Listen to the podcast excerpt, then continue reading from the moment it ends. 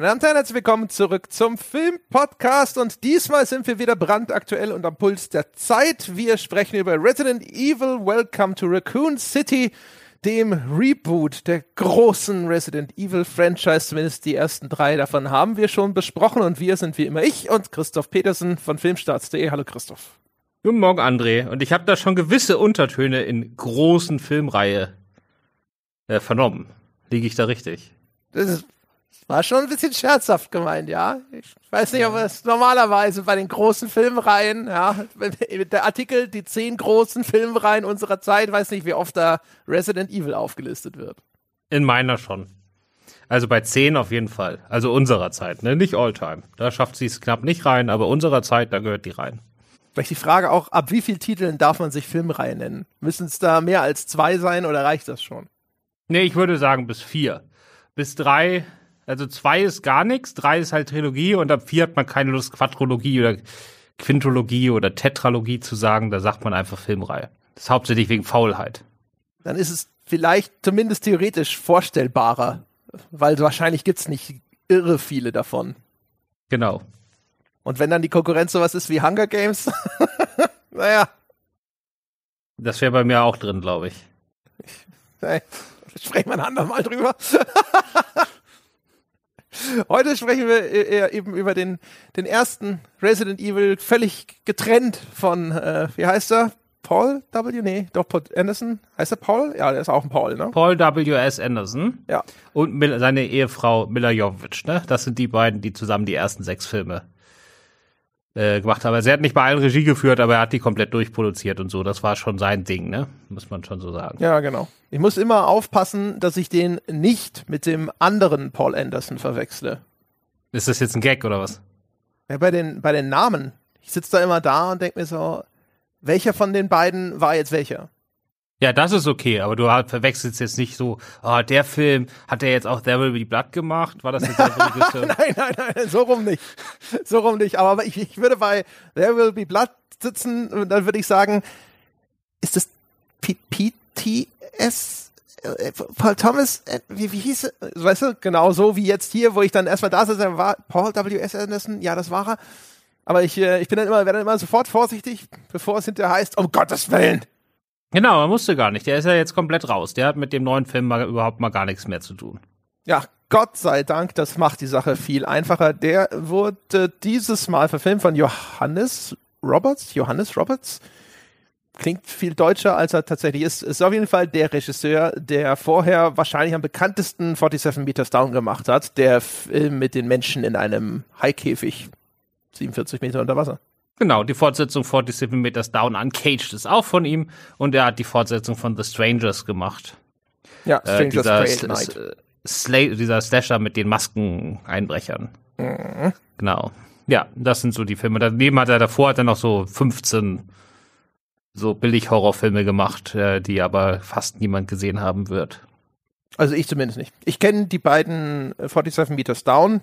Ich glaube, seine Fortsetzung von The Strangers kenne ich nicht. Ja, ist auch so in dem Zeitrahmen, ne? Also vier, fünf Jahre würde ich sagen, ist das her. Ja. Da war ein, ein Jumpscare auf so einem Kinderspielplatz. Alter Schwede hat mich der erwischt. Was, was ich jetzt vor allen Dingen fünf Jahre später immer noch weiß, weil ich sonst nie auf Jumpscares auch nur reagiere seit 20 Jahren. Und ich bin da echt hochgesprungen im Kino. Alter Schwede, der. Ja, das ist ja schon mal, das ist ja schon ein Qualitätsmerkmal, ja. Da ist jemand in so einer Plastikröhre, weißt du, da war so eine Plastikröhre, wo man so um die Ecke krabbelt im, auf dem Spielplatz. So eine, einfach so eine mhm. Röhre, wo Kinder durchkrabbeln können. Und da ist er da reingekrabbelt. Und dann kam irgendwie Licht und dann war da auf einmal diese Maske schon vor ihm. Oh, weiß nicht. Es hat mich auf jeden Fall, ich weiß nicht genau, was es war, aber es hat mich in dem Moment sowas von weggeschmissen. Ja. Äh, mehr weiß ich von dem Film aber auch nicht mehr. okay, sehr gut. Also das ist der neue Regisseur bei dem Film. Weiterhin das Ganze aus dem Hause Konstantin-Film. Jetzt allerdings das Budget runtergestutzt. Ich habe was von 40 Millionen gelesen. Da waren die anderen Resident Evils teurer. Auch der erste in der Reihe hatte, glaube ich, ein 60 Millionen Budget, wenn ich das richtig im Kopf habe. Die hatten ja fast alle so um den Dreh wenn ich das aus unserer Besprechung von den ersten drei Teilen noch richtig im Kopf habe. Und die Besetzung ist jetzt, sage ich mal, auch so, hier und da taucht meine so ein semi-bekannter Name auf. Aber das ist jetzt keine äh, halbwegs bekannter Schauspieler gecastet worden. Ich denke mal, vielleicht noch am bekanntesten, auch nicht, vielleicht nicht dem Namen nach, ist dieser Neil McDonough. Der, die kennt, glaube ich, keiner vom Namen nach, aber wenn man ihn sieht, dann weiß man sofort, ah, erstens, der spielt den Bösen und zweitens wahrscheinlich nicht die, das höchste Budget in dieser Produktion. und, ja, denke, das ist einer von diesen Nebendarstellern, die jeder Mensch kennt. Ja. Ja, genau. Wenn man ihn sieht, so, so, so, hat auch diese wasserblauen Augen und so, spielt meistens den Bösewicht, hat meistens irgendwelche blonden, platinblonden Haare, ja. Und ja, das, also man sieht ihn und weiß, ach ja, richtig, der Typ, aber den Namen, den wird man meistens nicht identifizieren können. Donald Logue spielt mit, ich habe den gar nicht erkannt. Ich habe es hinterher auf IMDb gelesen und gedacht, ach du Scheiße, der war der Polizeichef unfassbar. Ich mag den eigentlich voll gerne. Ich finde, er ist ein richtig guter Schauspieler, wenn er will. Der hat mal eine Fernsehserie gehabt, Terriers, die ist echt gut, die wurde nach einer Staffel abgesetzt und er war auch, ich glaube, in einer Staffel von The Shield oder so mit dabei. Der hat auch in dieser Batman-Serie mal mitgespielt, da war er dann nicht so gut, aber der kann, wenn er will, echt gut sein. Der hatte auch eine richtig erfolgreiche Sitcom, die so auf Pro7 und Kabel 1 rauf und runter lief. Ich habe bloß vergessen, wie die hieß. Sagt mir nix. Auf jeden Fall, den mag ich eigentlich sehr. Kennt jetzt auch nicht unbedingt jeder. Ganz schrecklich in diesem Film, ehrlich gesagt.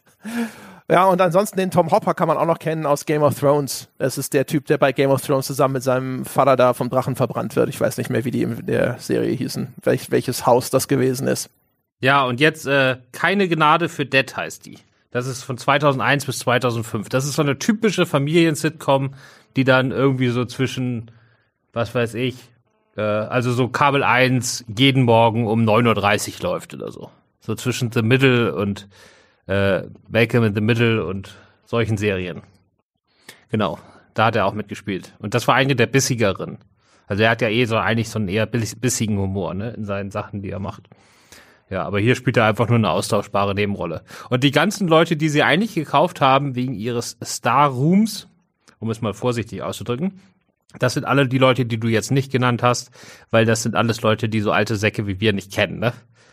Also Kaya Scodelario ist ja eine der Hauptdarsteller aus der Maze Runner Trilogie, glaube ich, oder gibt es da auch schon vier? Weiß. Aber Maze Runner zum Beispiel, ich glaube, ich habe die zumindest den ersten habe ich gesehen, kann ich mich nicht dran erinnern. Genau, ich habe sie. Ist die wirklich bekannt oder hat die nur in was Bekanntem mitgespielt? Ja, das ist halt immer so die Frage. Und die anderen da, Robbie Amell und so weiter, die spielen halt auch alle bei so DC-Fernsehserien mit, weißt du? Und äh, gucke ich halt nicht. Das ist, halt, das ist halt so diese partielle Berühmtheit, ne? Wenn du da irgendwie so in diesem Universum drin bist, dann sind die irgendwie ganz bekannt. Aber sie sind jetzt nicht so in dem Sinne bekannt, dass sie bekannte äh, Filmstars wären, die dann auch mal in, was weiß ich, in der Bunten vorkommen. Ja, also in jedem Falle, also ich würde mal behaupten, auch zu Zeiten des ersten Resident Evil, Mila Jovovich konnte man schon kennen. Und jetzt hier ist die, ja klar, die waren Star, die also schon, ja. Hier ist jetzt eigentlich niemand dabei, der äh, auch nur in diese Kategorie fallen würde. Nein, absolut nicht, genau. Es ist alles eine, eine, ein bisschen bescheidener, ja. Ja, genau. Mal vorsichtiger den C ins Wasser gehalten, wo die Produktionsabteilung gesagt hat, so, ja, okay, das, das kriegen wir schon wieder rein. Ja, spätestens mit äh, den Netflix-Verträgen. Aber sind wir mal ein bisschen vorsichtiger.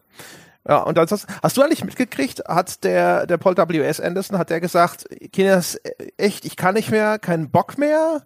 Oder wurde denen das zu teuer? Waren die, war der letzte Film nicht mehr erfolgreich genug? Hast du irgendeine Hintergrundinformation, wieso es überhaupt zu einem Reboot kam? Nee, und ich habe auch dazu nicht viel gefunden. Es war alles schon sehr merkwürdig. Also die letzten Filme, ähm, gerade so Teil 5 und 6, ne, das waren ja die, die erst richtig, richtig erfolgreich wurden. Also die davor war auch erfolgreich. Aber dann hat er am Schluss so ein, ich glaube, der fünfte, sechste Teil hatte ein Eröffnungswochenende von 80 Millionen Dollar in, in China. Also nur fürs erste Wochenende, ja. Mhm. Und äh, die sind da, also weiß nicht, die haben da richtig so, also als sie so richtig groß wurden und so diese episch, epischen Action-Szenen hatten, die dann so im fünften und sechsten mit diesen gigantischen Massenszenen, die eher so an World War Z erinnern, das hat da irgendwie in Fernosten Nerv getroffen, ne? Und dann sind die da wirklich als so richtig Blockbuster-Kino durch die Decke gegangen, während die Zahlen in Deutschland und Amerika immer weiter runtergingen, also genau entgegengesetzt. Aber fürs weltweite Einspiel hat das eigentlich super funktioniert. Ähm, und dann wurde merkwürdigerweise dieser Reboot, der ja genau in die andere Richtung geht, ne? der jetzt sagt, wir machen das alles viel kleiner, wir gehen wieder viel näher zu den Spielen, Also die Filmreihe war ja zwischendurch komplett ihr eigenes Ding, ne? Die hat sich ja komplett verabschiedet. Abgesehen vielleicht von ein paar Namen oder so. Aber dieses, man macht da jetzt tausend Zombies auf einmal platt, das war ja nicht mal in den Actionspielen, ne? Weiß ich nicht genau. Aber das schien mir auf jeden Fall so komplett abgespalten ab einem gewissen Punkt von ich. Das ist schon, ja, die Beschreibung ist schon richtig. Also die Filme, die waren von Anfang an sehr stark entkoppelt, auch in der ganzen Ästhetik der Filme. Und das ist im Laufe der Reihe ist, hat sich das nur verstärkt. Genau. Und das jetzt soll jetzt halt wieder wirklich äh, für Fans der ersten zwei Spiele von, was weiß ich, wann die rauskamen, sein, also schon ewig her. Kam ja, glaube ich, vor kurzem zumindest so Remakes oder wie ne, raus. Und äh, mhm. so für die soll das jetzt sein und wieder mehr für die, für die Hardcore-Gamer und Merkwürdigerweise wurde das alles schon angekündigt, während der sechste Teil noch im Kino lief. Was irgendwie so, und zwar erfolgreich, durchaus erfolgreich. Also das, das war alles ein bisschen merkwürdig. Also so hundertprozentig leuchtet mit. Der letzte, der sechste war ja auch schon so angekündigt. Der hieß ja auch The Final Chapter, glaube ich, oder? Ja, also wahrscheinlich war es wirklich. Also vor allen Dingen, äh, es scheint ja kein Stress gegeben zu haben zwischen Studio und dem äh, Team, weil Paul W.S. Anderson hat ja danach mit Mila Jovovich zusammen Monster Hunter gemacht, auch für Konstantin stattdessen. Also wahrscheinlich hat er wirklich aus freien Stücken aufgehört und gesagt, ja, wir sind da jetzt wirklich echt mal durch. Da sucht euch einen anderen und fangt nochmal von vorne an. Ich mache jetzt Monster Hunter. Scheint mir die realistische Sache. Aber wieso haben sie sich dann nicht jemand anderen gesucht, aber trotzdem die gleiche Formel fortgesetzt? Ja, weil das ist. Meinst du, man hat gesagt, ohne Mila Jovovich geht es nicht, oder? Naja, man hat sich ja Leute gesucht und dann haben die halt so Pläne gehabt, ne? ja. Und äh, gesagt, wir würden gerne, gerne so und so machen. Und äh, das, die ersten, die dann im, im Gespräch waren, wo jetzt nicht so ganz klar ist, wie weit das wirklich war und wie weit das wirklich ging, waren James Vaughn, also der Regisseur von Aquaman und den Conjuring-Film und so weiter. Der wollte das als Produzent machen. Und Greg Russo, das ist ein äh, Newcomer, Drehbuchautor, sollte das Drehbuch schreiben. Ja, der Autor von Mortal Kombat, dem Mortal Kombat Reboot, über das wir auch schon gesprochen haben. Genau, die haben die, die, die, die sind dann abgesprungen und haben zusammen, also als Produzent und äh, Drehbuchautor-Duo, stattdessen Mortal Kombat gemacht. Ja. Genau, die haben, sind dann rüber gewechselt und danach kam dann jo Johannes Roberts hier rein und hat das übernommen, das Projekt. Und der hat auch selbst das Drehbuch geschrieben. Und der hatte halt so diese Idee, ich will wieder dahin, was ich damals gefühlt habe, als ich die ersten beiden Spiele gespielt habe also äh, alles sehr eng, alles ein bisschen isoliert. Es regnet die ganze Zeit, so ein bisschen noir. So, äh, das war sein Plan, den man ja auch so haben kann. Mhm. Also prinzipiell per se gar nicht mal so ein schlechter Plan, gerade mit Blick auf den ersten Teil. Wenn man sagt, okay, wir machen hier einen Cut und wir versuchen nochmal einen ganz anderen Ansatz und wenn man dann erstmal sagt, jetzt backen wir aber wieder kleinere Brötchen, weil dann der gleiche Erfolg nicht garantiert ist, dann kann man gerade mit Blick auf das erste Spiel schon sagen, ja, ist doch super. Das spielt größtenteils in einer Location, in diesem Herrenhaus und dann ein bisschen noch in diesem Laborkomplex unten drunter. Das sollte doch erstmal schon mal sehr budgetfreundlich sein. Das braucht keine riesige Cast und so weiter. Das lässt sich für weniger Geld auf jeden Fall ganz gut umsetzen. Nur ulkigerweise, das haben sie nicht gemacht, sondern sie haben sich ja entschieden, den ersten und den zweiten Teil der Spielreihe hier in einem Film zu vermischen. Das ist insofern auch jetzt nicht die abstruseste Idee, weil die beiden Spiele erzählen eigentlich Parallelhandlungen. Also die spielen zur gleichen Zeit, nur dass die jetzt äh, Resident Evil 1 die Geschehnisse in diesem Herrenhaus erzählt und Teil 2, was währenddessen in der Stadt abgeht. Und das wird jetzt hier verschmolzen, aber zu einem großen Film, der mal einen Ausflug in dieses Herrenhaus macht, zu großen Teilen aber die Geschehnisse in dieser Stadt zeigt, dann eine Cast zusammenwürfelt, auch aus den verschiedenen Titeln, die für das, was sie da machen, aber viel zu groß ist. Und da gehen dann so langsam die Probleme schon los. Ja, also ich fasse, ich mach mal meine These, ne? Jetzt, ich weiß, ich habe mhm. noch nicht mit dir, ich weiß, dass du den Film nicht mochtest. Soweit schon mal Spoiler. Aber ähm, meine These, wie wir das unterschiedlich sehen. Also mir sagt der, mir als jemand, also ich habe vorhin bei meinem Kollegen nachgefragt, ob das überhaupt das richtige Spiel ist. Ich erinnere mich nur noch an den Anfang von Resident Evil 1. Ich ging irgendwie so einen Flur lang und dann kamen zwei Hunde durchs Fenster. Das war Resident Evil 1, ne? Dobermänner. Mhm. Wo ich vorhin noch mal nachgefragt hatte, ob das nicht Alone in the Dark ist, aber da fängt man ja draußen an. Na egal, auf jeden Fall daran erinnere ich mich noch. Und ähm, für jemanden wie mich, der das also praktisch gar nicht kennt von den Spielen. Äh, ich sitze in dem Film und der Film sagt mir die ganze Zeit, fick dich ins Knie, hau ab, du hast dir nichts zu suchen. Während er dir die ganze Zeit sagt, äh, Honig ums Maul schmiert und sagt, genau für dich haben wir diesen Film gemacht, bitte hab mich lieb. Äh, und du dann da aber sitzt äh, und das eigentlich überhaupt nicht von dem Film haben willst und der soll sich auch verbissen. Das ist so ungefähr die, die Zusammenfassung, wie der Film auf uns beide wahrscheinlich gewirkt haben wird. Kann sein, ja. Also die eine wirklich positive Notiz ist ja ganz ulkig. Das ist einer der seltenen Fälle. Ich habe ihn ja auch jetzt in der Pressevorführung gesehen. Und dann stand danach dort ein junger Mensch mit äh, aufgeschlagenem Notizblock und wollte von mir wissen, wie ich den Film denn fand. Und dann musste ich erstmal sehr mit mir ringen, dass ich nicht irgendwas ganz Drastisches sage. Und äh, dann hat er hinterher gefragt, ob es denn auch was Positives gab. Und das Einzige, was ich mir abgerungen habe, war der Wiedererkennungswert in dem Film, der einige Sachen, insbesondere Schauplätze, wirklich also gefühlt fast eins zu eins nachbildet. Also gibt es eine Kamerafahrt bei dem Betreten des Herrenhauses, wo du denkst, so krass, das ist wirklich fast exakt diese Empfangshalle aus dem Herrenhaus. Die haben so 1A eingefangen oder äh, das Design von dem Monster, dem Tyrant am Schluss zum Beispiel. Und es gibt ganz viele so kleine Anspielungen, die man erkennt, wenn man die, die Spiele kennt. Der Begriff des Jill-Sandwich fällt äh, es gibt einmal, wird so mit Blut itchy, tasty an eine Scheibe geschmiert. Das ist auch etwas, was sich in den Spielen wiederfindet und solche Geschichten. Aber solche, solche Referenzen, solches Augenzwinkern, so, hey, hey, hey, wir haben, wir haben die Spiele auch gespielt und guck mal, guck mal, das kennst du das hilft halt gar nichts. Ne? Selbst obwohl sie, sie haben zum Beispiel, es gibt in Resident Evil 1 das erste Render-Cinematic, wenn du das erste Mal auf einen Zombie triffst. Und das haben sie in dem Film wirklich fast eins zu eins nachgestellt, bis auf ein Detail. Das fand ich schon eigentlich ganz cool, ehrlich gesagt, weil das ist eine wirklich, wirklich klassische Szene. Und die haben sie auch ziemlich gut eingefangen. Aber das alleine hilft halt nichts, weil das ansonsten ist der Film ein unausgewogenes Kuddelmuddel. Es ist halt einfach entsetzlich, dem teilweise zu folgen und auch nicht das Interesse zu verlieren. Ja, also es ist, also für jemanden wie mich, der das alles nicht versteht, ähm, ich merke die ganze Zeit, also der Film äh, ist da nicht subtil, der sagt immer, oh, jetzt zeigen wir euch was, was genau aus dem Spiel ist. Das spürst du auch als jemand, der die Spiele nicht kennt. Mhm. Aber dazwischen ist halt nichts. Das ist eine Aneinanderreihung von Fanservice der einen auch irgendwann wahrscheinlich selbst als Fan nur noch nervt. Und dazwischen ist gar nichts. Und als jemand, der nicht Fan ist, der erklärt ja nicht mal die elementarsten Dinge in diesem Film. Also es wird alles vorausgesetzt. Auf der einen, außer bei den Figuren. Wenn die Figuren auftauchen, das ist bei jeder Figur gleich, die sagt erstmal ihren eigenen Namen. Und zwar so, als ob das das Wichtigste ever ist, dass sie jetzt ganz genau laut ihren Namen sagt. Und danach rattert sie ihre Lebensgeschichte runter. Ich habe auch gedacht, dass es. Ob es dafür ein. An äh, wie bei, bei dem Khan-Reveal aus Star Trek Into Darkness.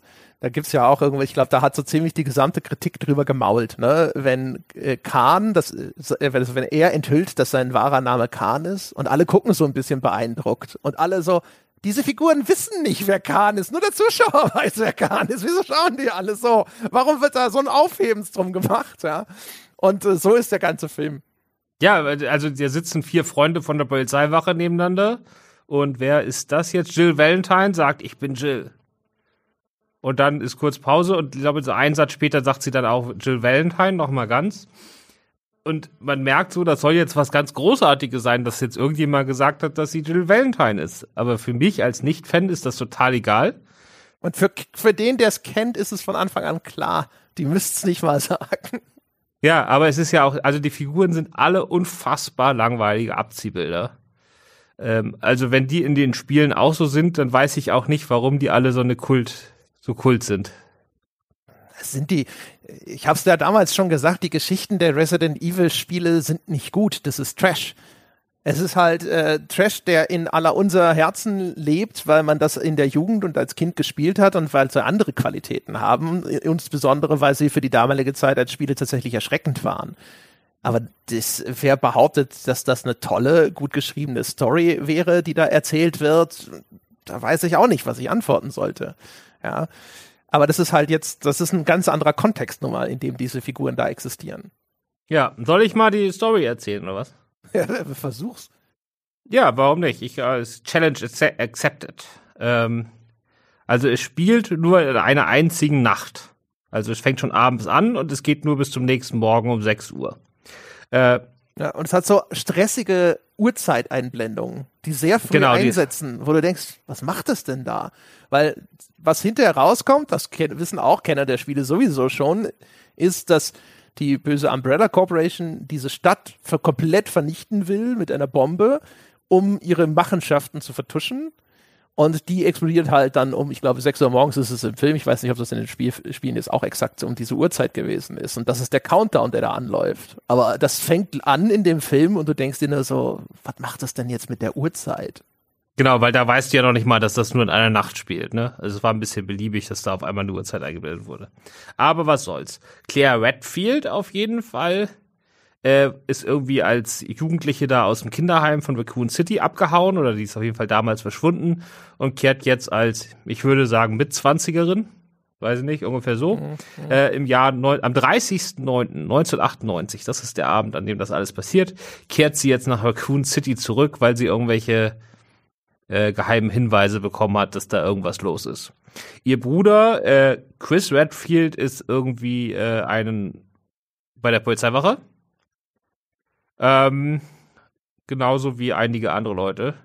äh, also sozusagen das zweite große Team ist Jill Valentine, Chris Redfield, Albert Wesker, Leon S. Kennedy und der Polizeichef äh, Brian Irons. Das sind quasi, das ist die Polizeigruppe.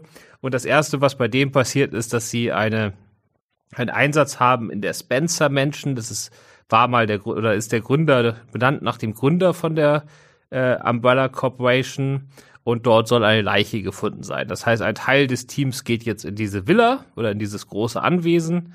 Die andere, äh, der andere Teil bleibt zurück in der Polizeiwache und dort äh, passiert es aber auch, dass sie irgendwann überfallen wird von Zombies, weil nämlich den wichtigsten Teil habe ich vergessen. Als Claire nämlich äh, in die Stadt zurückkommt, trampt sie mit in so einem Lastwagen, mit so einem Lastwagenfahrer und der überfährt kurz vor der Stadt eine Frau. Und äh, dann haben sie erstmal ganz schlechtes Gewissen und dann steht die Frau aber auf und ist plötzlich wieder verschwunden. Also die war offensichtlich ein Zombie. Und es gibt auch noch zwei Hunde, die vorbeikommen, äh, Dobermänner natürlich, wie es sich für Resident Evil gehört.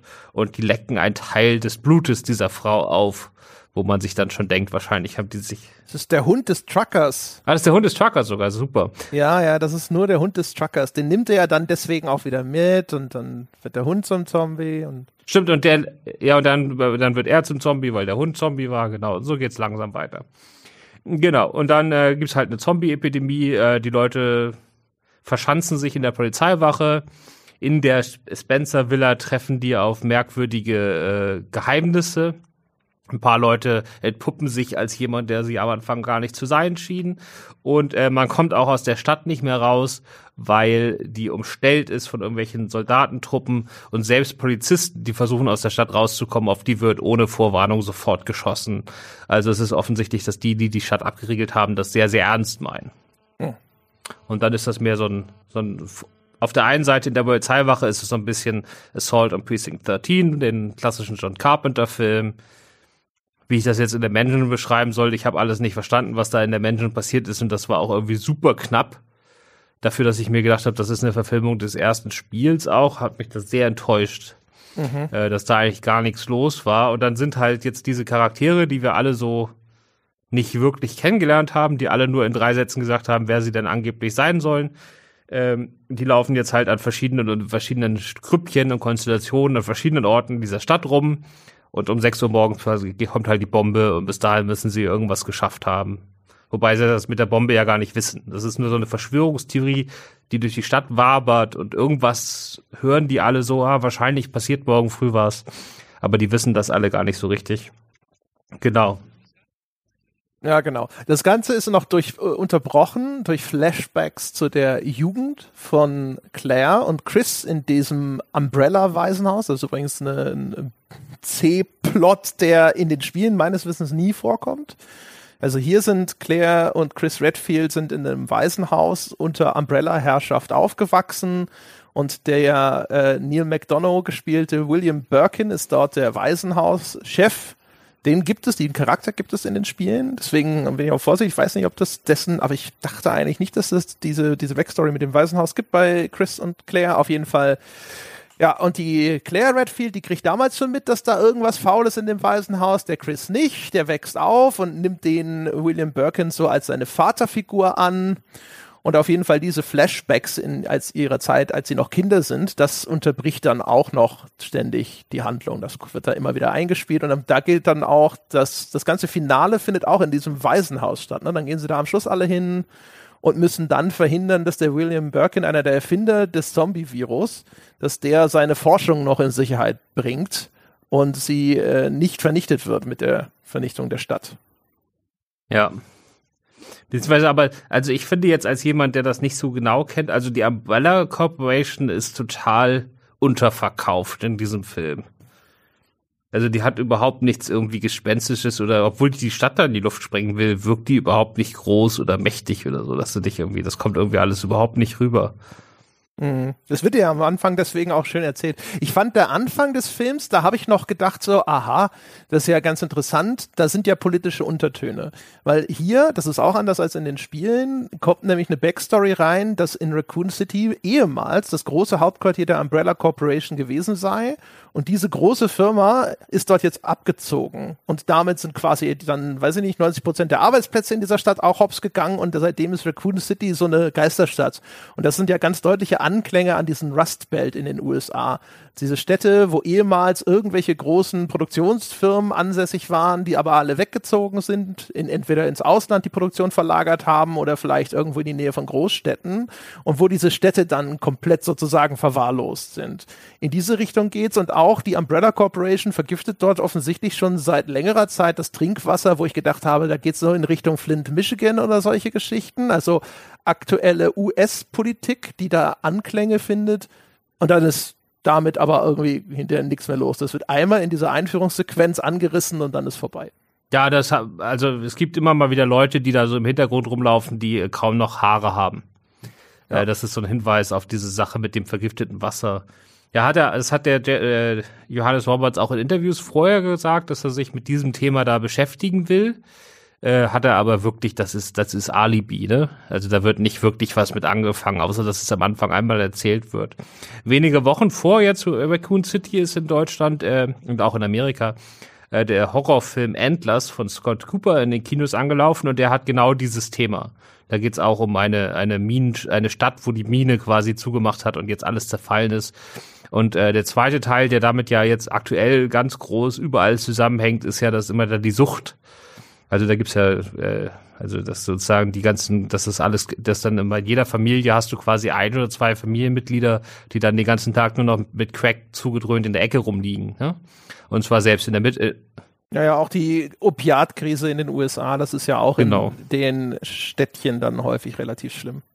Genau, und dann aber nicht nur jetzt sozusagen an der untersten Grenze, sondern selbst in der Mittelschicht, ne? Also die Sucht hat da wirklich alles komplett zersetzt, da ist alles kaputt und so. Und mit dem Thema setzt sich halt dieser Horrorfilm ziemlich eindrücklich auseinander und ziemlich ernsthaft. Aber hier, das ist wirklich, also klar, es ist halt irgendwie gerade ein aktuelles Thema, aber mehr als dass das am Anfang einmal erzählt wird. Also es wird nicht weiter verfolgt. Obwohl man eigentlich dachte, ich habe, als es aufkam, habe ich gedacht, so, ach, ach, guck mal an, das ist ja auch so der, der klassische sozialkritische Zombie-Film, ne? So George Romero und sowas. Man denke an die Konsum-Zombies da aus dem äh, Dawn of the Dead, ja, dem großen Klassiker. Und ich dachte, sie machen jetzt vielleicht äh, etwas in der Art, ja, dass sie sagen, die Leute, die da so von von dem Staat und dem Kapitalismus im Stich gelassen worden. Die sind jetzt hier nur noch Zombies und so weiter. Weißt du, ich dachte, dass es sich vielleicht in diese Richtung bewegt, aber das macht es halt überhaupt nicht. Nee, das wäre ja naheliegend gewesen, ne? Wäre jetzt auch nicht das cleverste gewesen, aber das wäre schon, hätte ich mir schon lieber angeguckt, als jetzt hier, wo das gar nichts. Ja, also ein anerkennendes Nicken hätte es sich damit schon verdient, als wenn da Resident Evil dran steht. Auf jeden Fall. Und es wäre auch nicht dumm gewesen. Also es wäre jetzt naheliegend gewesen, aber jetzt auch nicht dumm oder platt, sondern es wäre schon okay gewesen. Ja, genau. Also, und, aber wie gesagt, also da passiert gar nichts, sondern stattdessen, wie gesagt, der Film, der äh, stand am Buffet und hat sich dann einfach viel zu viel auf den Teller gepackt. Wahrscheinlich, also ich hatte auch den Eindruck so ein bisschen wie du, dass das so ein Malen nach Zahlen war, wo sie gesagt haben, wir wollen diese große, bekannte, klassische Szene, Schrägstrich Location und wir wollen diese und wir wollen diese und wir wollen diese. Ja, der, das große Finale mit dem Kampf gegen diesen Tyrant, Mutanten, Monsterviech da in dem Zug. Das ist, glaube ich, aus dem zweiten Resident Evil. Äh, dann die Szene in der Menschen und wir wollen den Tanklaster, der explodiert in der Stadt und wir wollen das äh, Raccoon City Police Department und so weiter. Und danach mussten sie nur noch irgendwie diese einzelnen Punkte miteinander verbinden. Und das wurde dann einfach so, so dazwischen reingeflickschustert. Ja, aber wirklich. Also es ist ja nicht mal bemüht. Also normalerweise würdest du jetzt sagen, okay, dann haben sie irgendwie das hingebogen, dass das irgendwie noch Sinn macht, dass die jetzt von A nach B kommen. Aber das fehlt hier einfach. Also es, ich habe irgendwie so zwischen diesen Momenten ist einfach gar nichts da. Das sind sogar sehr seltsame. Und es wird einfach gemacht. Innerhalb einzelner Szenen sind so ganz merkwürdige Anschlüsse. Da ist die eine Szene, weiß nicht, ob du dich da noch dran erinnern kannst. Da ist der eine Typ, ich weiß nicht, ob der Bravo-Team ist oder noch, ob das schon, wenn dann das, die eigentliche Gruppe in das Herrenhaus geht. Auf jeden Fall, da kommt zum ich glaube, dritten Mal in dem Film auch der, der Kniff mit, er ist im Vordergrund, im Hintergrund siehst du schemenhaft durch die Tiefenunschärfe einen Zombie aufstehen. Und dann kommt, das ist der überraschende Schocker, den sie da einsetzen wollen, aber einer von vorne, statt dass ihn der von hinten anfällt und die ganze Zeit schon siehst, dann schneiden sie weg, dann geht die Kamera erstmal zu einem anderen Mitglied dieser Gruppe, dann geht's aber zu dem Typ wieder zurück, der auf einmal irgendwo mitten im Treppenhaus steht und dort erst dann von so einer Zombie-Horde umringt wird und das war völlig merkwürdig. Ich habe die ganze Zeit gedacht, wie kommt denn der jetzt dahin? Ist das überhaupt die gleiche Figur? Ich weiß es nicht. Ich habe auch zwischendrin gedacht, das sei der Hubschrauberpilot. Dann ging, schnitten sie aber rüber und dann saß der Hubschrauberpilot im Hubschrauber und starb auch. Und ich habe gedacht, okay, das war er nicht, aber wer war es dann? Es war mega verwirrend. Also die ganze Art, wie der Film auch äh, mit, also ihn einfach, ne, der, der, der Schnitt im Film ist, finde ich, extrem schwer zu folgen. Ja, es macht alles überhaupt keinen Sinn. Also als, als jemand, der dann nicht mal weiß, sozusagen diese Hintergrundgeschichte, sich das ausdenken muss, ich war völlig verloren. Es gibt ja dann auch, also es ist ja quasi die, dieses, was am Anfang passiert, wo sie diese Frau überfahren. Das soll ja quasi der Auslöser jetzt für diese Zombie-Epidemie sein. Damit geht's ja quasi los, ne? Und deswegen wird dann entschlossen, äh, wir bomben das jetzt hier alles weg. So, und dann gibt's aber schon während des Films andauernd so Spezialzombies und andere Monsterarten. Wahrscheinlich, weil die in den Spielen dann irgendwann als die schwereren Gegner kommen und äh, die mhm. sind auch ikonisch und die wollte er jetzt auch haben. Es wird überhaupt nicht erklärt, wo die herkommen oder warum es die überhaupt gibt. Mhm. Da weiß ich nicht, als sie in der Menschen sind, da fällt doch ein so ein Viech auf einmal von der Decke. Ja, ja. Was genau. so da rumkrabbelt, wo ich dann dachte, ja, aber was hat das denn jetzt mit Zombies zu tun? Das ja, scheinen ganz andere Experimente zu sein. Aber diese ganzen anderen Experimente die gibt's da ja nicht mehr, weil Umbrella ja längst weggezogen ist, schon vor vielen, vielen Jahren. Und es kann mir ja keiner erzählen, dass jetzt jahrelang da irgendwelche Monster in der Stadt rumliefen, die dann aber keiner bemerkt hat, dass es die gibt. Ja, das, also es wird ja zumindest angedeutet, dass sie eben die ganze Zeit schon diese Experimente machen, auch, auch dadurch, dass der Birken da noch ist. Und das, dass sie da implizieren, dass die jetzt wahrscheinlich auf, weil Umbrella dort abgezogen ist und dann vielleicht die Security nicht mehr so gut ist, dass die irgendwie in Freiheit gelangt sind. Aber es stimmt schon. Also dieses, die, diese, dieses Monster. Ja, aber die sind ja nicht letzte Woche abgehauen. Die sind ja nicht letzte Woche abgehauen. Das ist ja eine Stadt, die schon vollkommen am Ende ist. Also Umbrella muss da schon viele Jahre weg sein da ist halt an dem Tag ist halt irgendwo mal eine Tür aufgegangen und dann sind die alle raus, ne? also, das, du, ich verstehe schon, was du meinst. Das, was du, das Monster, das du beschreibst, ist der Licker. Das ist wirklich ein ganz bekannter Gegnertypus. Die Einführung von dem war übrigens eine der wenigen Sachen, die ich ganz nett fand, weil dann bewegen sich auf einmal Lampen, die von der Decke hängen, über den Charakteren und die wissen damit erstmal nichts anzufangen, weil das Monster ist, das an der Decke krabbelt. Und das war immerhin mal eine ganz nette Idee, fand ich. Das Problem, das dann eintritt, ist auch, die CGI in dem Film ist halt einfach nicht gut. Das hat man vorher schon gesehen, ne? Die Zombiehunde. Ja, das ist eine, das ist eine, Unter, ist eine Untertreibung. Das ist eine Untertreibung. das, die, die, das ist sehr, sehr schlechtes CGI. Also am Schluss, wenn dieser, ich weiß, wie hieß der, dieser Oberbösewicht, ne? Wenn der. Ja, das ist der Tyrant. Das war peinlich, wie das aussah. Ja, ja.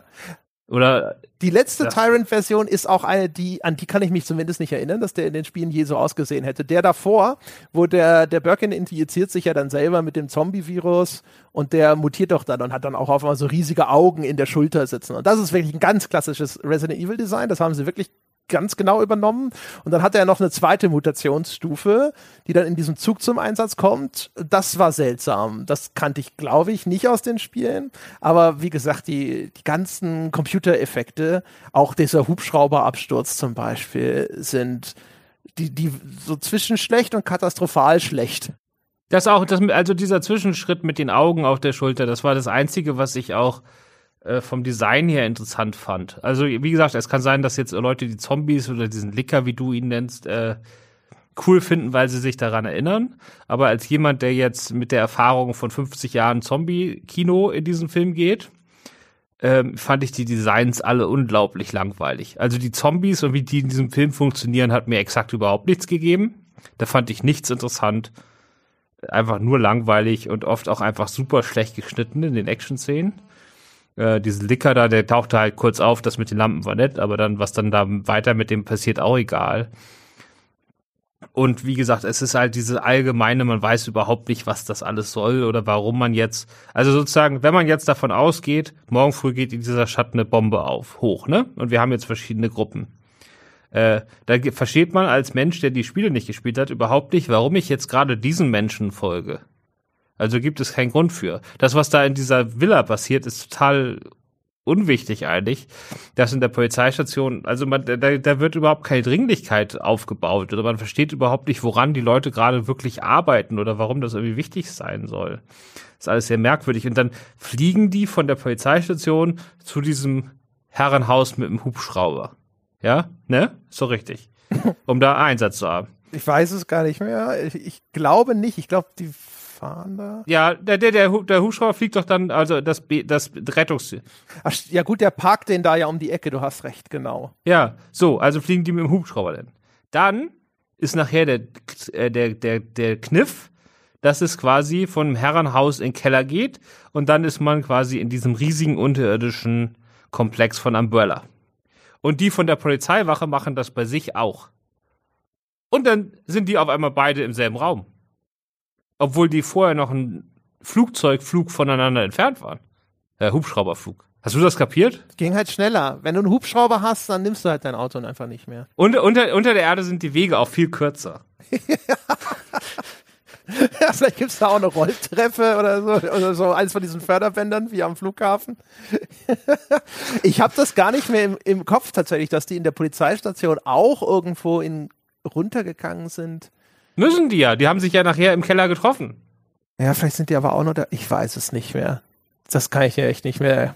Genau, und du hast, den, du hast den Film gestern gesehen. Das ja. mal zu dem, wie, wie schlüssig dir das alles erzählt ist. Wie gesagt, es sind, also er, er, Johannes Roberts hat auch ganz viele, also da, in den ersten Resident Evil Filmen war das ja offenbar noch so, dass es äh, feste Kameraeinstellungen gab und die sich nicht irgendwie natürlich ergeben haben von dem, wie du gespielt hast, sondern so in jedem Raum gab es so ein paar feste Kameras, ne? Mhm, ganz genau. Und dann wurde immer die ausgewählt, die quasi, wo das Spiel glaubte, dass es jetzt die ist, mit der du am meisten anfangen kannst. Ja, oder wo das Spiel dachte, das ist jetzt für äh, ästhetisch oder dramaturgisch am interessantesten. Genau, um dich auch mal zu. Da nicht alle davon waren praktisch. Nee, genau, um dich auch mal zu erschrecken, den Teil nicht zu zeigen und so. Und äh, da hat er jetzt auch viel Wert drauf gesetzt, dass er viele dieser Einstellungen wirklich eins zu eins wie in den Spielen reproduziert. Also es ist auch wieder nur Wiedererkennungswert. Und genauso die ganzen Namen, die da einfach in den Raum gebrüllt werden, plus gewisse Schauplätze. Ja. Das ist alles, was da ist. Und es gibt kein Verbindungswerk. Es wird überhaupt nicht zum Ganzen. Es wirkt unglaublich klein. Also wenn dieser Film zu Ende ist, obwohl es da ja um das Explodieren einer ganzen Stadt geht, man hat irgendwie das Gefühl, dass es irgendwie, also das wirkt überhaupt nicht episch oder so. Es wirkt alles wie so egal. Es wirkt alles unglaublich egal. Er hat auch seltsame einzelne Versatzstücke. Ich finde am Anfang, da lässt er sich echt sau viel Zeit mit der Ankunft von Claire in der Stadt. Und dann wird noch gezeigt, dass sie da irgendwie das Schloss der Wohnung knacken kann von Chris. Und dann belobigt er sie für ihre Schlossknackqualitäten. Und dann wird äh, so dann versucht so richtig so ein bisschen Slowburn-mäßig erst so die Bevölkerung zu zeigen, die gesundheitlich eh schon angeschlagen ist und so erste Transformationserscheinungen und hier taucht der erste Zombie auf und dann der Hund, der Hund verwandelt sich und so weiter und so fort. Und da ist er auch zurückgeschraubt in seiner Gewaltdarstellung. So die erste halbe Stunde oder so habe ich gedacht so, oh na, sie haben wieder versucht, so ein 16er-Rating zu kriegen, weil er da so zahm war. Auch wenn dann das erste Team in dieser Spencer-Menschen, der Typ, der da von dieser Zombie-Horde umgebracht wird, dem läuft dann so ein leichtes Blutrinsal aus dem Mund und dann geht die Kamera schon weg. Und dann auf einmal schaltet er in seiner Gangart komplett um. Das Tempo geht hoch, es wird alles komplett verwirrend und der Gore-Faktor wird irgendwie um Faktor 10 hochgeschraubt. Das war sehr merkwürdig, als hätten wäre ihnen zwischendrin irgendwie eingefallen, so, ah nee, wir machen das jetzt ganz anders. Ganz anders, jetzt haben wir mal richtig auf die Kacke gehauen.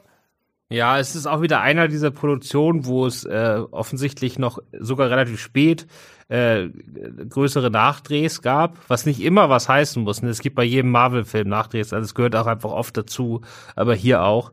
Aber ich weiß nicht genau, also ich glaube, die haben echt doch zu retten, versucht, was zu retten ist, einfach nur um dem Ganzen irgendeine Kohärenz zu verleihen.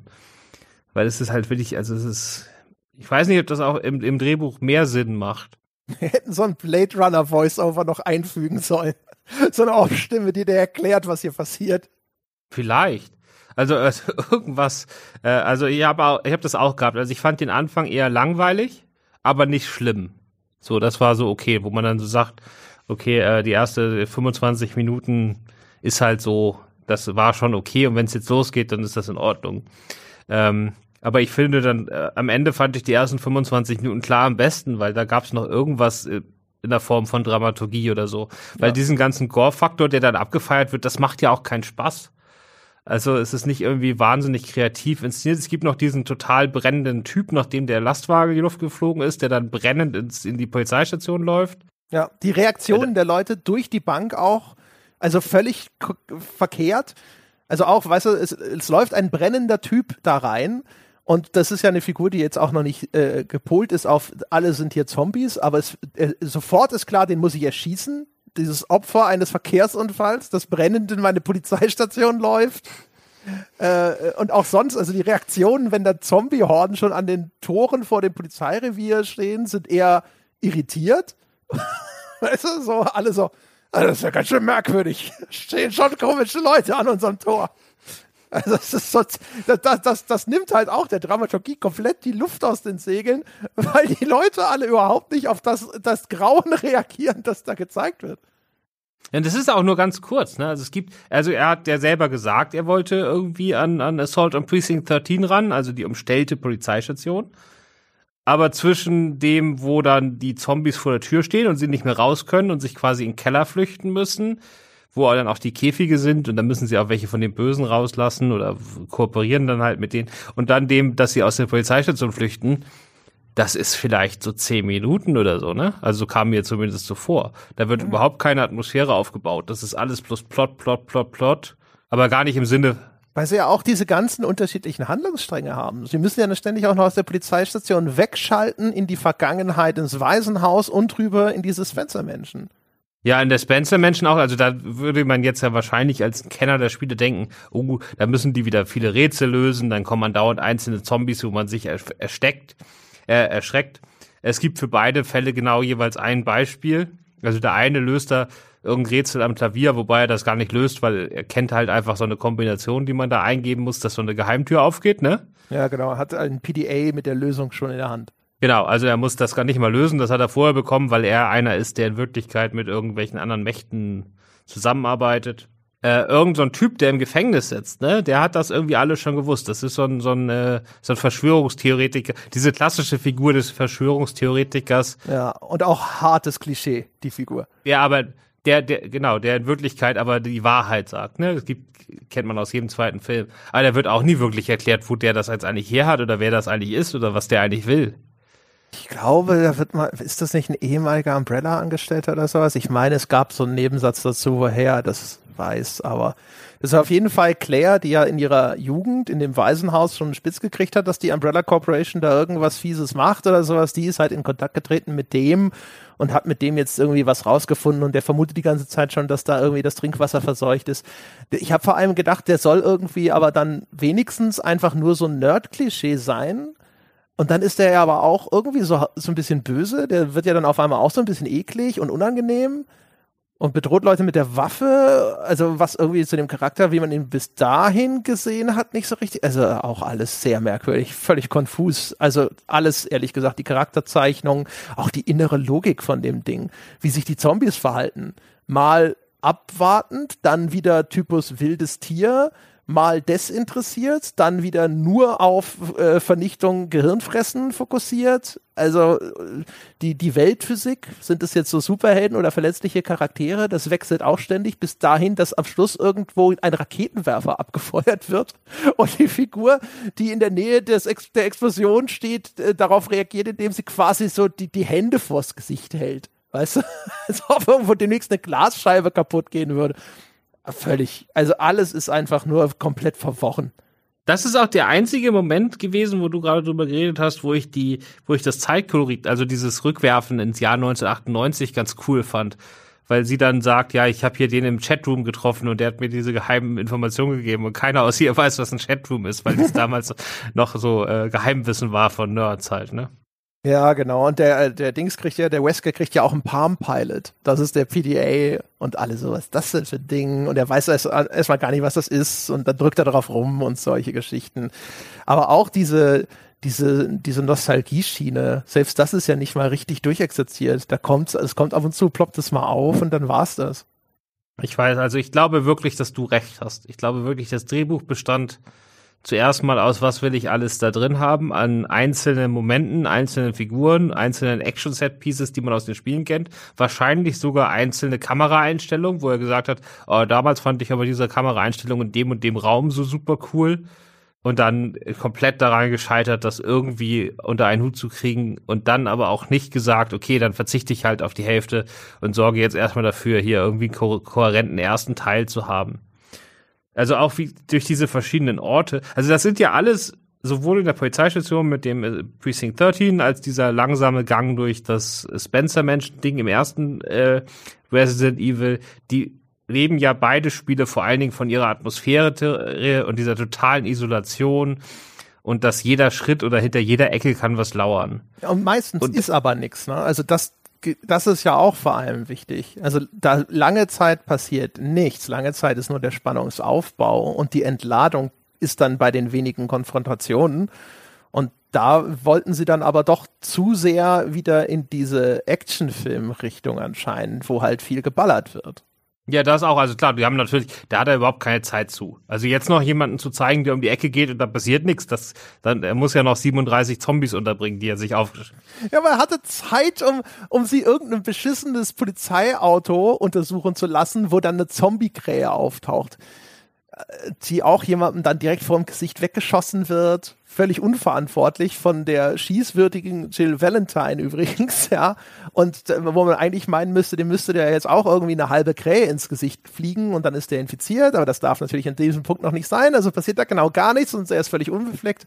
Es, äh, der Film hatte schon eigentlich genügend Sachen, die er hätte noch rausstreichen können und investieren können in eben etwas andere Momente. Und auch der, der ganze Einstieg, da lässt er sich dann Zeit, aber für nix und wieder nichts. Weil da baut er ja nichts auf, auf das er dann hinterher aufsatteln würde. Ja, außer dass die Figuren einem erzählen, wer sie angeblich sind. Aber wie gesagt, aber es beißt sich halt auch einfach. Also erstmal, wenn ich so eine Isolationsspannung aufbauen will, dann mache ich das bitte schön nicht an zwei Orten gleichzeitig. Also es gibt einfach überhaupt keinen Grund dafür, dass es zwei, zwei Orte gibt, also sowohl die Menschen als auch die Polizeiwache, wo mehr oder weniger, also jetzt nicht wirklich dasselbe, aber so ähnlich, also von der, von der Spannung oder Atmosphäre her dasselbe aufgebaut werden soll. Ist ja vollkommen redundant. So, und jetzt funktioniert es halt bei beiden nur halb so gut, weil kaum Zeit dafür ist.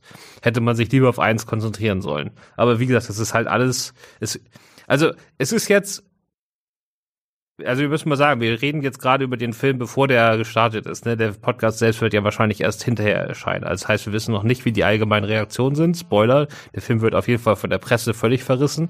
Von den Fans denke ich auch. Äh, ich denke auch, dass er an den Kinokassen floppen wird. Und wir konnten uns leider noch nicht die ganzen Easter Eggs anlesen, wo es normalerweise immer Touristen im Internet gibt. Die gibt's auch nicht.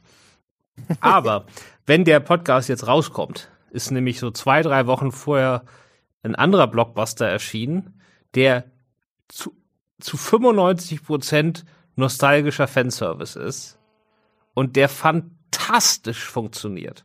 Also der quasi genau dasselbe macht wie Resident Evil Welcome to Raccoon City und alles richtig macht, der das fantastisch verbindet mit riesigen Emotionen, das ist alles saulustig, unterhaltsam und einfach richtig toll. Äh, und das ist Ghostbusters Legacy. Und ähm, das hier ist genau das Gegenteil davon. Das ist auch nur Fanservice, aber die haben es nicht hingekriegt, diesen Fanservice irgendwie in einen kohärenten Film einzubauen.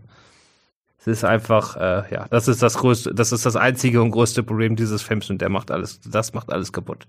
Es gibt keine, also sie haben sich überhaupt nicht überlegt, was ist eigentlich mein Film?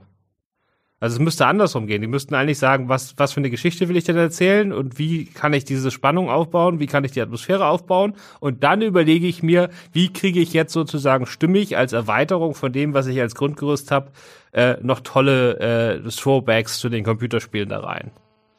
Ja. Wo kann ich die einbauen, dass sie sozusagen meine Szene, okay, statt dass jetzt in der Szene nur nach 15 Zombie kommt, lasse ich da einen Zombie auftreten, den man aus dem und dem Moment kennt. So, dann funktioniert die Szene erstmal, weil sie einfach eine ganz normale Filmszene ist, die so für sich stehend funktioniert. Und Fans des Spiels haben dann noch was extra, weil die da was wiedererkennen. Ne? Aber dieser Film funktioniert nicht so rum. Der fängt an mit dem Fanservice und kleistert den irgendwie zusammen. Und ich glaube auch, dass daran selbst Fans die dann noch mehr Fans sind als du, daran keinen Spaß haben werden. Also ich, ich tue mir schwer, mir vorzustellen, dass das irgendjemand wirklich gut findet. Also und ich gebe dir, also ich habe es ja vorhin auch schon gesagt, also der, der, macht halt einfach zu viel und ich verstehe es nicht. Also es ist einer der Momente, wo ich mir auch wieder nicht so richtig erklären kann, wie das von lauter erfahrenen Profis, möchte man ja meinen, so zusammengeschustert wurde. Also das, wieso fällt nicht auf, wenn jemand so ein Drehbuch liest, dass man sagt, das funktioniert so nicht. Das ist mir nicht ganz klar. Das muss eigentlich auch schon aus der, der Beschreibung sozusagen, muss das schon ersichtlich werden. Und ich verstehe auch nicht, warum man überhaupt auf die Idee kommt, die ersten beiden Spiele in einen Film zu packen, anstatt sich eben auf diesen ersten Teil zu konzentrieren. Das würden auch die Fans garantiert gerne wollen ein Film, der sich einfach auf dieses, dieses Herrenhaus und das Labor unten drunter konzentriert. Es gibt ja sogar eine Einstiegsszene, die damals noch in Live-Action gefilmt wurde, auf diesen Wiesen vor dem Haus. Das kann man von mir aus ein bisschen ausbauen noch. Das würde eigentlich funktionieren, das würde einem kleineren Budget zugutekommen. Und du nimmst ja auch noch nicht eine Handlung weg, die du dann ja in, einem, in einer Fortsetzung, die sie ja garantiert zumindest irgendwo ihren Hinterköpfen haben, auch noch weitererzählen könntest, anstatt dass du dir das zweite Spiel im Grunde genommen schon wegschießt. Das hast du ja jetzt schon verbrannt.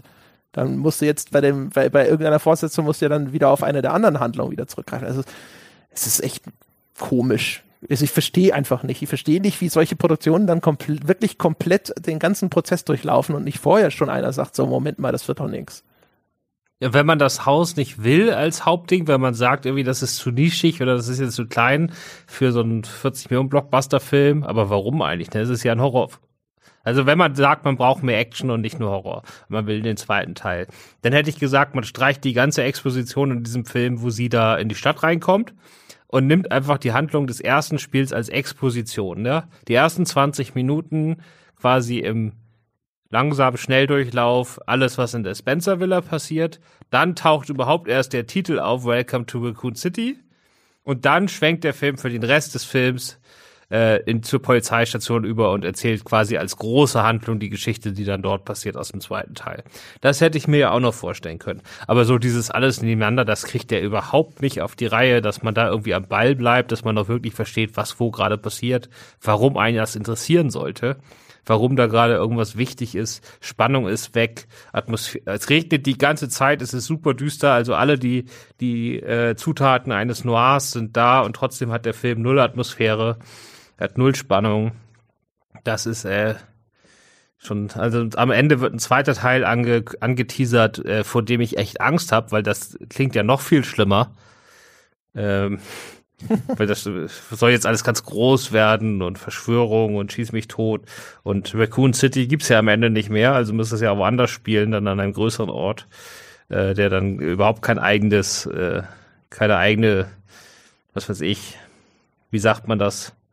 Also so Raccoon City als Handlungsort ihr so mit so ein paar ikonischen Plätzen wie dem Kinderheim und so, dessen Schrift fand ich ganz cool.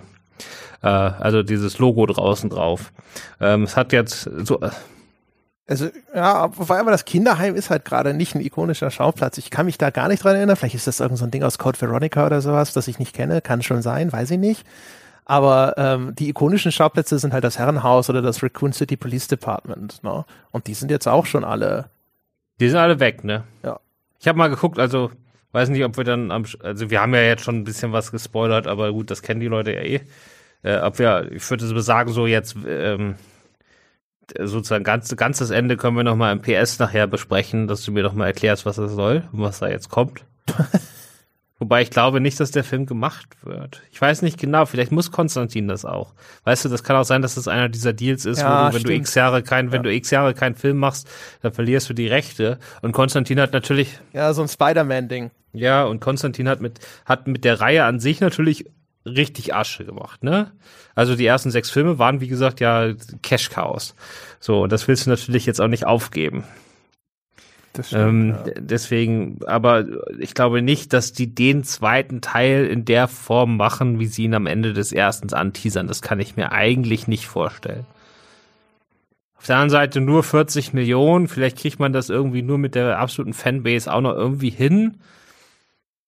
Also vielleicht, also ich, äh, als der Trailer rauskam, waren ja viele Fans schon enttäuscht. Irgendwie äh, wegen dem CGI, klar, sah auch im Trailer schon Mist aus, aber ja auch, weil irgendwie die Schauspieler jetzt nicht genauso aussahen wie die Figuren in den Spielen. Das ist natürlich etwas, was mir sehr, sehr fremd ist, weil da habe ich überhaupt kein Problem mit. Aber ja, also die Figuren in den Spielen sehen aber auch ein bisschen albern aus, dass man die neu designt, kann ich verstehen. Es ist aber umgekehrt natürlich auch wieder noch so ein Ding. Die, die Figuren sind auch von der Charakterzeichnung her aber auch anders als in den, in den Spielen. Und also, was ich auch nicht verstehe, ist, warum stopfe ich diesen Film voll mit viel mehr Charakteren, als mein Drehbuch verkraftet? wenn aber denn der Mehrwert für die Fans ja gar nicht gegeben ist. Also ist, niemand sitzt ja da und klatscht begeistert in die Hände, nur weil da eine Figur rumläuft, die den Namen des Charakters aus dem Spielen trägt, die aber anders aussieht und sich dann teilweise auch noch völlig anders verhält. Also das ist auch, das ist nur noch ein weiteres Schippchen auf den Haufen von, was soll das? Aber ich glaube wirklich, dass die das anders denken. Also die Macher. Man muss es vermuten, ja. Also, also, also so begeistert, wie die Leute in diesem Film ihren eigenen Namen sagen, weiß ich nicht, das ist, können außer James Bond und Forrest Gump tut das sonst niemand.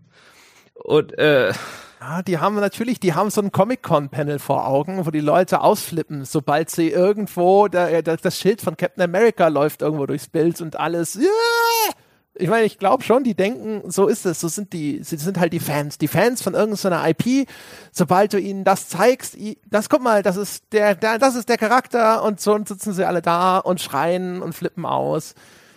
Aber ich glaube, das ist halt ein zu simplistisches Bild. Ich glaube, dann, da haben dann Leute gesessen, die ein, ein zu simplistisches Bild davon haben, wie einfach Fanknöpfchen zu drücken sind. Ja, und dass dann alle zufrieden nach Hause gehen, weil sie einfach nur sozusagen die Bilder über die Leinwand haben, flimmern sehen, die Dinge repräsentieren, die sie mögen. Ja, genau, aber ich glaube, wirkt, also so wirkt aber der Film, oder? Ja, ja, durchaus, durchaus. der Film wirkt wie hier da hast du doch den Namen, den du haben wolltest, und da hast du diese eine Einstellung, dass dazwischen nichts Sinn ergibt und das Ganze nicht spannend ist oder so. Also jetzt hören wir mal auf, ne? Also wir haben dir, wir haben euch Fans jetzt schon so viel gegeben, also irgendwann müsst ihr auch mal happy sein. ja, genau. Ja. Und das ist ja aber, manchmal kann man im Internet aber auch so den Eindruck bekommen, ne? Also wenn man jetzt den, diese Feeds da gelesen hat mit den Reaktionen auf den Trailern und was da diskutiert wurde, da war der Punkt, wird das ein guter Film oder nicht? Kam relativ selten vor. Es waren vor allen Dingen solche Detailsachen, wo ich dann auch sage, ja, das ist doch wurscht. Also jetzt beim besten Willen. Ist natürlich andererseits auch müßig anhand eines Trailers großartig zu dechiffrieren, ob es ein guter Film wird oder nicht. Ja, klar, aber so, das war auch nicht das Wichtigste, hatte man das Gefühl, so in der Diskussion. Also ich kann schon verstehen, dass das bei, bei Filmemachern oder Filmemacherinnen und äh, Hollywood allgemein so ein bisschen so ankommt. Die haben ja das eh immer so, also dieses, dieses Verhältnis zwischen der Filmbranche und den Fans, ne? Immer so dieses, das ist ja so, ein, so eine Wellenbewegung, ne? Immer so hinrobben, wegrobben, mal finden die Fans total geil, mal gehen den Fans richtig auf den Sack, ne? Also wenn sie dein Projekt super finden, wie bei der Comic-Con, ich meine, aber Comic-Con zählt überhaupt nicht. Das ist da so ein aufgehypter Saal, da kannst du zeigen, was du willst. Es wird alles abgefeiert. Kannst auch nicht, kannst auch kein Gradmesser, ist kein Gradmesser. Aber das ist halt ein sehr, sehr schwieriges Verhältnis. Und ich glaube, so richtig, ich glaube, du musst einfach sagen, ich mache hier meinen Film und dann baue ich halt so ein paar Sachen da noch ein, die irgendwie cool sind für Fans. Ja, oder idealerweise magst du diese, diese Property halt selber irgendwie. Ja? Dass du dann. Aber das nehme ich ihm ja ab. Das ist ja das Schlimme. Ich nehme ihm das ab dass er das alles total super findet und deswegen das auch alles unbedingt drin haben wollte. Möglich, dass das so ein Kind im Bonbonladen-Effekt ist und äh, er konnte sich nicht beherrschen und er hat einfach weiter in jedes Glas gegriffen, bis er kotzen musste, aber. Er hat ja auch das Drehbuch selber geschrieben, also das glaube ich schon, dass das eher in die Richtung geht. Glaube ich wirklich. Ja, ja, also äh, möglich. Ich weiß halt nicht, ja, mein Gott, also vorstellbar ist ja alles. Ich kann mir halt immer nicht vorstellen. Also so jemand, der auf dem Level jetzt als Regisseur arbeitet, der wird sich ja schon gut auskennen und der wird schon auch nicht vor dem Film sitzen und sagen, das habe ich ja geil gemacht. Das weiß ich nicht. Ich kann, ich hab, kann das immer schwer einschätzen, weil Leute, also auch Regisseure reden ja auch erst nach zehn Jahren, das ist ja so die goldene Regel, ehrlich über ihre eigenen Filme, ne? Ja, ja, genau wie man ja auch nach zehn Jahren erst anfängt, über äh, Erfahrungen mit Co-Schauspielern äh, oder Regisseuren ehrlich zu reden. Ja, ähm, deswegen kann ich das sehr schwer einschätzen, ob er das jetzt geil findet oder nicht. Aber ich glaube schon, dass er das Spiel geil findet und dass er gesagt hat, ich will das alles da drin haben.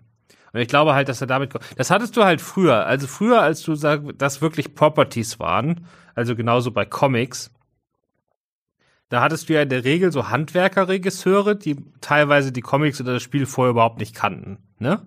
Und dann wurden die halt angefragt, weil die in dem Genre schon mal irgendwas gemacht haben oder so.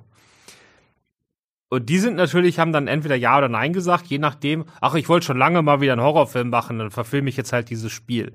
Und die das mir so als Möglichkeit genommen haben, äh, für den Film, den sie eh machen wollen, so ungefähr von der Atmosphäre und so her, zu sagen, ah, wenn ich jetzt das Spiel nehme, dann kriege ich halt 20 Millionen mehr Budget und kann eher das machen, was ich will. So, das war ja früher so die Denke. Und heute ist es natürlich schon so, dass du dir eher ausgewiesene Fans ins Boot holst und so. Und wenn die dann sagen, ähm, hier willst du nicht Resident Evil machen? Dann haben die nicht im Kopf, ja, ich habe diesen Horrorfilm, den ich jetzt schon seit fünf Jahren machen will, dann brauche ich da ein bisschen Resident Evil dazu, dann klappt das schon. Sondern die haben dann sofort im Kopf, ah, ich weiß noch diese 40 Momente, die ich damals unfassbar geil fand, als ich das vor 20 Jahren gespielt hat, und jetzt kann ich das endlich verfilmen. So ihr eigenes, ihr eigenes Kopfkino von damals. Das glaube ich schon, dass sich das geändert hat. Möglich. Also äh, ich kann mir halt auch vorstellen, dass das ein, sag ich mal, jemand ist, der noch so ein bisschen am Anfang seiner Hollywood-Karriere steht, der gesehen hat, wie unglaublich erfolgreich diese Resident Evil-Reihe hinter gewesen ist und der sich gedacht hat, das ist die Riesenchance. Wenn ich das Ding jetzt neu starte und das wird genauso erfolgreich wie der erste Run, dann bin ich hinterher ein gemachter Mann und dann vielleicht zu häufig genau zugehört hat, wenn Produzenten gesagt haben, so du, wir brauchen aber hier noch das und das, das, das will das Volk, weißt du, und dann ist das so ein Mischmasch aus seinen Interessen, aus so einer Fansicht und den Erwägungen, was dem vielleicht zu einem kommerziellen Erfolg noch fehlt, das dann auch noch reingestopft wird und dass dadurch dann so eine komische Mischung entsteht. Was, was mir zu, also ja, das kann gut sein.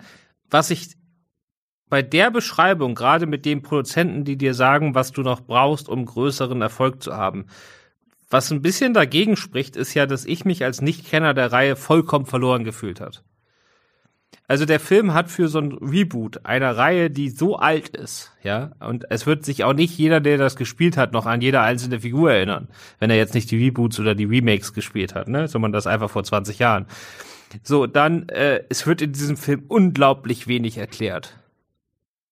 Und da hätte ich jetzt erwartet, dass das eigentlich so eine typische Produzentenrolle ist, die dem Regisseur sagen, bau da noch mal zwei Sätze ein, die erstmal erklären, warum das gerade irgendwie wichtig ist, oder bau mal da zwei Sätze ein. Und diese ganze Erklärung gibt's überhaupt nicht. Man hat die ganze Zeit das Gefühl, das ist wegen die Erklärung zu Beginn, dieses Spiel richtet sich an Fans, äh, der Film, und zwar nur an Fans. Es wird überhaupt kein bisschen drauf geachtet, dass Leute, die die Spiele nicht gespielt haben, überhaupt verstehen, was das alles soll. Ja, vielleicht denkt man, hey, wir haben jetzt schon sechs Filme gemacht, ne? Die Leute, die jetzt da reinlaufen, die kennen die, die wissen, die wissen halt auch Bescheid. I don't know. Es gab so ein paar Sachen, wo ich gedacht habe, halt, das sieht komisch aus. Also dieser Hubschrauberabsturz. Also ich denke, es gibt den Hubschrauberabsturz, glaube ich, im zweiten Teil, mit wo diese Mr. X-Sequenz im Spiel auch ist, aber der, das wirkte so reingeschmissen, wie wir brauchen jetzt nochmal eine gute große Actionsequenz. Irgendwas Spektakuläres, vielleicht auch für den Trailer. Äh, weil das war so unmotiviert irgendwie. Es war halt so, oh ja, jetzt fliegt da nochmal ein Hubschrauber rein. so, okay, ja, schön, schön, schön, wenn ihr das Geld dafür gehabt hättet. Der Film hat auch so geile Momente, wo du richtig siehst, sie, sie mussten bei einigen Sachen, mussten sie richtig, richtig hart ja, auf die Tube drücken, was Sparmaßnahmen angeht, damit sie sich den Rest des Films leisten können. Da sind, ist die Ausstattung manchmal so billig. Da gibt's diese eine Umbrella-Trinkflasche wo du siehst, dass das einfach so eine schwarze Trinkflasche ist, wo einer so einen Umbrella-Aufkleber drauf gepappt hat. Das sieht von der Ausstattung her aus wie in so einem Escape Room oder sowas. Also, es ist so hart billig, ja. Auch das Waisenhaus am Anfang und sowas. Das sind so, so die ganze Kulisse ist so schrecklich unterausgestattet. Und du hast wirklich das Gefühl, da saß jemand und hat gesagt, okay, alles klar, also am besten benutzen wir nur, was hier schon in dem Ding drin ist, das wir angemietet haben und ansonsten, du hast noch 20 Euro und Porto inklusive, aber ansonsten muss es so gehen. Ja. Wollen wir mal zum Fazit kommen, oder? ja. Meine Hoffnung, dass wir das diesmal in 20 Minuten schaffen, weil ich nichts verstanden und nichts zu sagen habe, äh, ist wieder in die Hose gegangen. Es äh, ist einfach das Schicksal. Ja, wusstest du diesmal zu viel. Also für mich ist das eine klare Sache. Der Film wollte nicht, dass ich ihn als Nicht-Kenner gucke. Äh, das hat er mir klar zu verstehen gegeben. Äh, ich muss aber auch darüber hinaus sagen, dass der Film offensichtlich einfach sehr schlecht gemacht ist. Ähm, es macht nicht Sinn, es ist nicht spannend.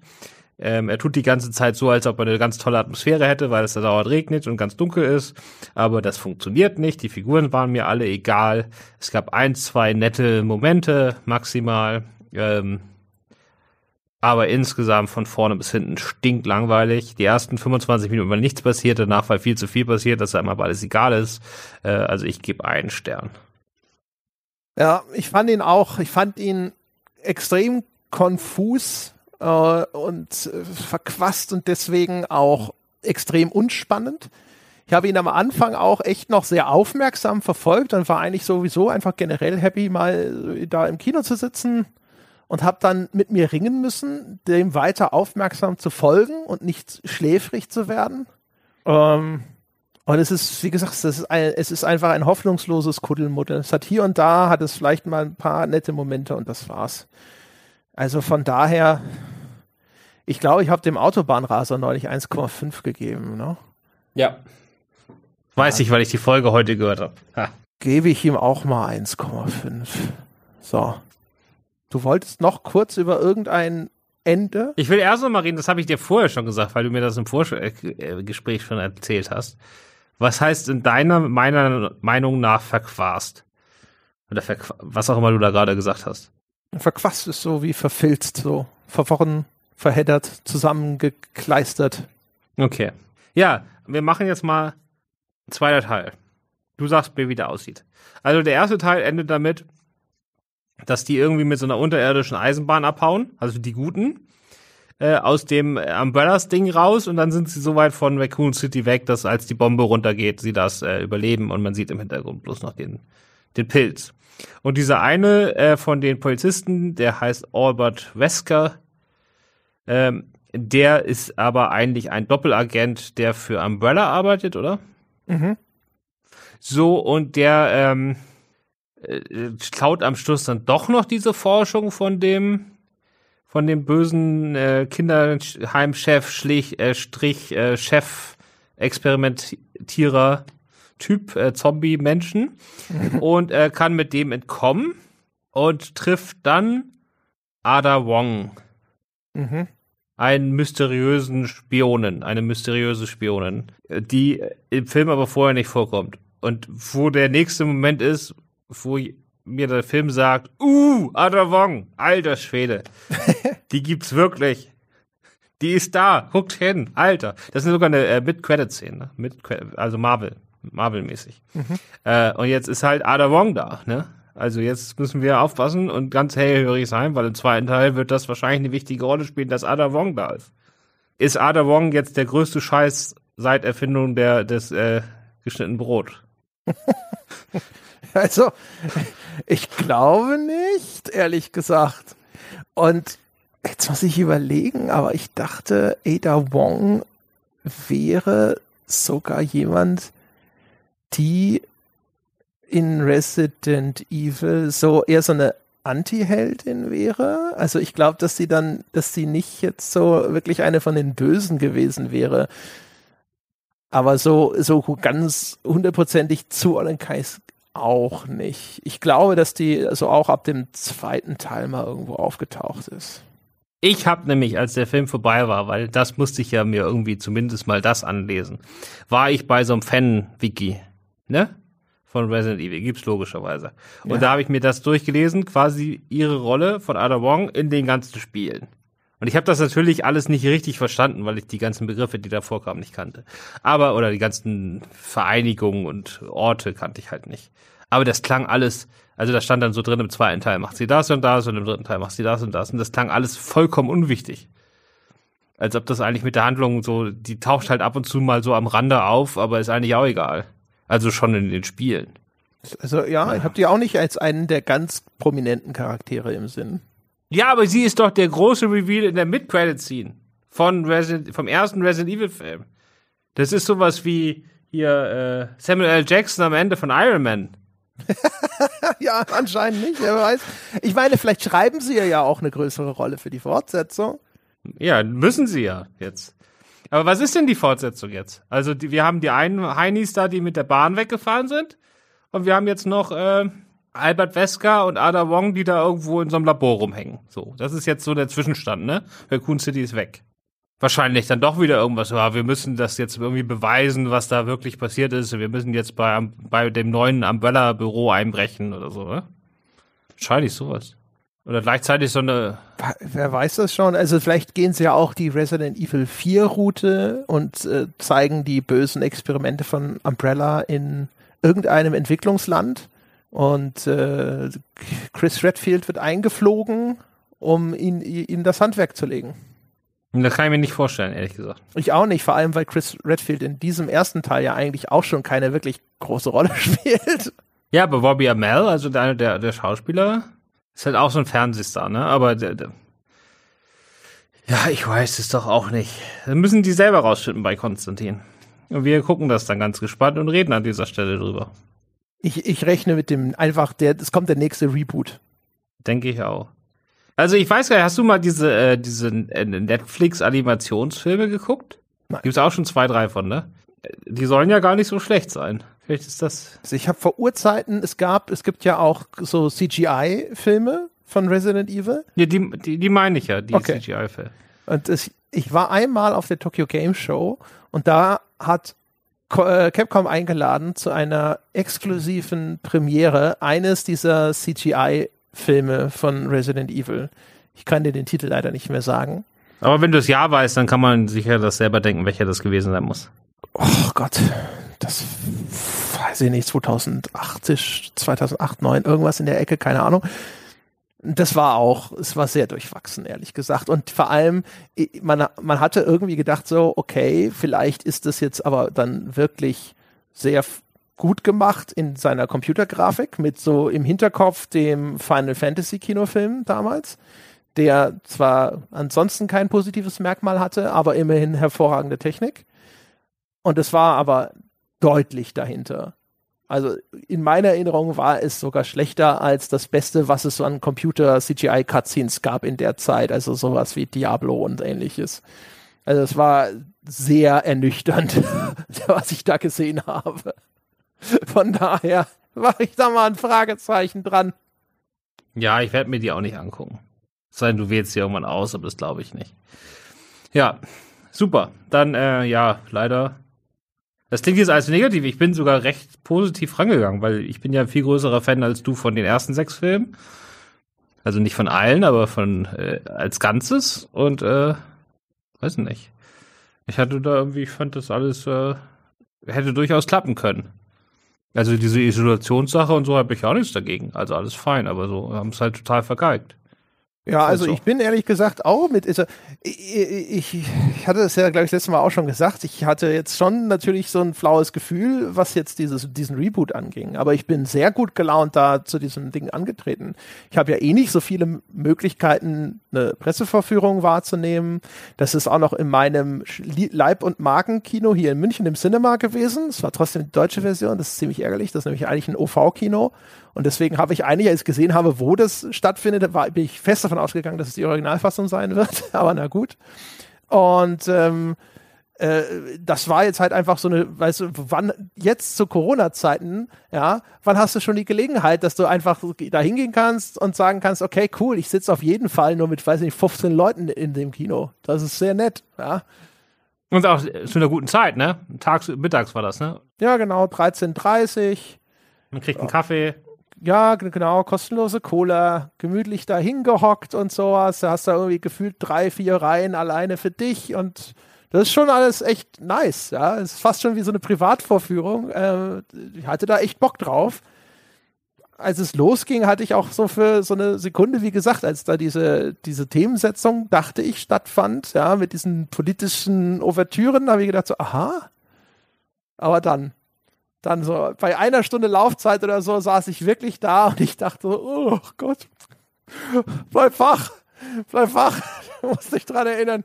Hinterher gefragt, der Christoph, wie hieß denn die eine Figur da? Und du sagst so, was? Keine Ahnung, ich weiß nicht. Ich kann mich an den Teil nicht erinnern. Ja, genau, das ist ja das, der Vorteil bei mir. Ich kann da sagen, äh, du musst das natürlich wissen. Aber gut, äh, ja, äh, du bist dran. Ich bin dran? Ich bin dran mit Abmoderieren. Nee, du musst aussuchen, was wir nächstes Mal machen. Ach so, ich muss aussuchen, was wir als nächstes schauen. Okay. Äh, dann würde ich sagen, es wird Zeit für die klassische Verfilmung von Street Fighter mit Jean-Claude Van Damme. Oh, geil. Shakespeare. ja, genau. Ganz genau. Du findest ja? das jetzt lustig, ich meine das vollkommen ernst. Ich freue mich auf unser Gespräch. Ähm, ich habe den lange nicht mehr gesehen. Ich bin gespannt, wie ich ihn finde. Ich auch. Ich habe ihn ein einziges Mal gesehen, damals im Kino. Ich war sehr enttäuscht und jetzt bin ich gespannt. Der, der, der, dieser Neil Mac, nee, wer war das jetzt? Die, äh, doch, ne? Nee, doch, Neil du? McDonough. Den, diesen Nebendarsteller, ja. Ja, von genau, dem wir gesagt haben, dass den jemand kennt. Der spielt in irgendeiner Street Fighter Verfilmung, vielleicht sogar der Bison. Das, das weiß ich nicht mehr. Das kann sein, dass ich habe keine Ahnung. Aber wahrscheinlich ist es, es gibt ja noch ein paar spätere, wahrscheinlich war das eine von denen. Ja, ich meine, der Film ist aus 94. Ja, da ist er eigentlich zu jung für. Meine Erinnerungen sind also nicht die frischesten. Welches, welches Topmodel spielt er nochmal mit? Nee, gar nicht Topmodel, diese Sängerin aus, aus, aus Australien, ne? Du fragst mich, ich weiß, dass da Van Damme die da in der, dieser, die, Beat und Raul Julia und das war's. Kylie Minogue meinst du wahrscheinlich? Nee, der hat, ja, Kylie Minogue meine ich. Die, die da, in der, ja, ja, okay. Die hat erst im australischen GZS mitgespielt und danach hat sie Street Fighter gemacht. Ja, super. Also, ich bin ganz begeistert. Ich freue mich drauf. Und dann äh, kommt ja dann schon Uncharted, ne? Tja, toi, toi, toi. Klopf auf Holz. Ja. Ja, also bei dem bin ich auch guter Dinge. Ich habe irgendeinen Uncharted-Teil mal so drei, vier Stunden lang gespielt. Da kann, also, da, ich meine, da muss er einfach nur gutes Indiana Jones machen, oder? Ja, aber ich habe den Trailer gesehen. Der hat schon wieder die Skepsis-Lampe angemacht. Ja, aber da haben wir noch ein bisschen Zeit. Jetzt freuen wir uns erstmal auf einen wirklich guten Film.